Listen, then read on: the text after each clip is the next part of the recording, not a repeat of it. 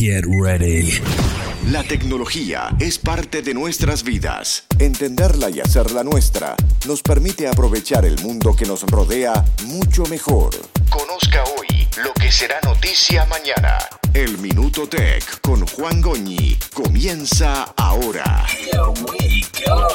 El año 2020 va a ser sin lugar a dudas un año que la humanidad va a querer olvidar, pero no podremos hacerlo. Yo, desde la ciudad de Seattle, donde estoy encerrado desde el mes de marzo, lo único que me mantiene cuerdo es la internet y Netflix. Y en Netflix, televisión a través de internet, he visto series como Los Supersónicos. Serie que en 1962 predijo el futuro el padre de la familia supersónico trabajaba desde la casa y hablaba con su jefe a través de una pantalla gigantesca. Va, Zoom es lo que utilizamos hoy día para eso. La esposa ultrasónico hablaba con su familia y hacía compras a través de un aparato que tenía en la, en la muñeca. El Apple Watch es lo que usamos hoy día para exactamente eso. Lucero Sónico iba a clases y se entretenía jugando con sus amigos a través de otra pantalla. FaceTime es lo que nos permite comunicarnos.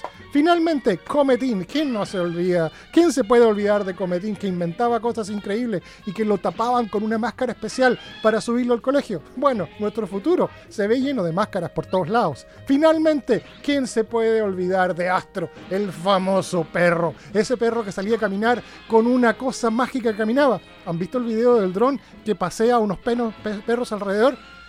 Bueno, ¿quién dijo que una serie de hace más de 60 años iba a predecir lo que sería nuestro futuro?